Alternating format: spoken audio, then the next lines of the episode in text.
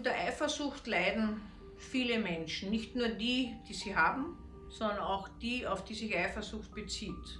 Und wie der Name schon sagt, ist es eine Sucht. Die Einzelnen finden oft nicht mehr heraus. Es ist eine Suche und eine Sucht, einen ganz sicheren Rahmen mit dem geliebten anderen zu finden. Es ist eigentlich das Abbild der Ursehnsucht des Menschen, jemanden ganz für sich ungestört und immer zu haben. Nur wenn wir das machen, dann besitzen und besetzen wir den anderen und er hat überhaupt keinen Freiraum mehr. Das heißt, die Beziehung geht mit hoher Wahrscheinlichkeit kaputt.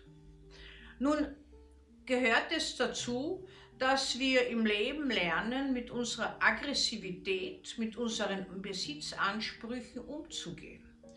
Das kann aber sehr schwierig sein, wenn man immer das Gefühl hat, dass der andere zu wenig für einen da ist oder dass zu viele andere stören oder dass andere interessanter sind als man selbst.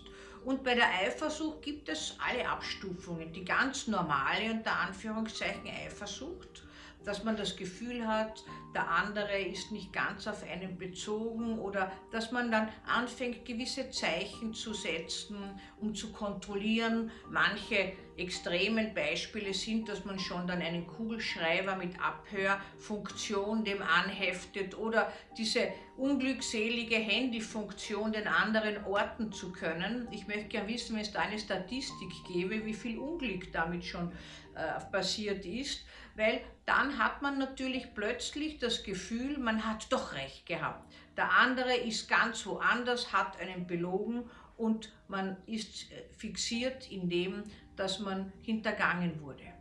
Menschen, die nicht vertrauen können und die kein Urvertrauen haben, vor allem in sich selbst, neigen dazu, Eifersucht zu verspüren.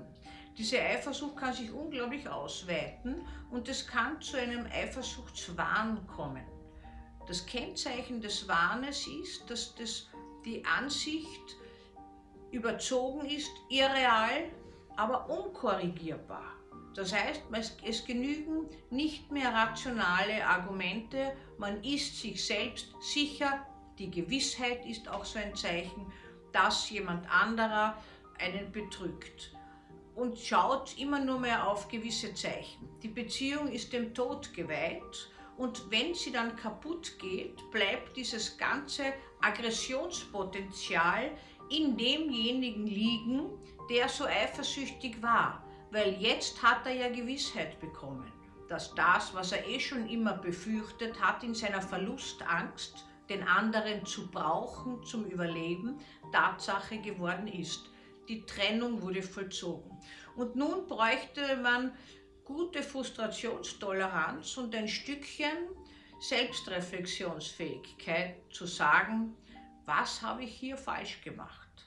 Manche Menschen neigen dazu, dann die Schuld komplett dem anderen zu geben und sagen, der, die hat das gemacht. Darum geht es nicht. Man muss die Schuld, die, wenn etwas schiefgegangen ist, selbst übernehmen, dem anderen seinen Teil lassen und das Optimale wäre, das Schöne, was auch in der Beziehung war, jetzt mitzunehmen auf den weiteren Weg und in weitere Beziehungen. Das geht bei eifersüchtigen Menschen schlecht. Und manche dieser extrem eifersüchtigen Menschen lösen dann diese Beziehung destruktiv. Einerseits körperlich destruktiv, indem man gewalttätig das, äh, diese Trennung wieder gut machen will, unter Anführungszeichen. Leider ist auch ein Tötungsdelikt dahingehend gerichtet, den anderen ganz für sich zu haben, zumindest in niemanden anderen zu gönnen. Oder man macht sonst irgendwelche aggressiven Handlungen, stalken, äh, verleumden, unmöglich machen, überall wo es nur geht, äh, alles zerstören und so weiter. Alles Zeichen, die ein Versuch sind, die eigene Unzufriedenheit und Eifersuchtsspannung abzubauen, was aber letztlich nicht wirklich hilft. Das Einzige, was hilft, ist eine Binsenweisheit, die Akzeptanz.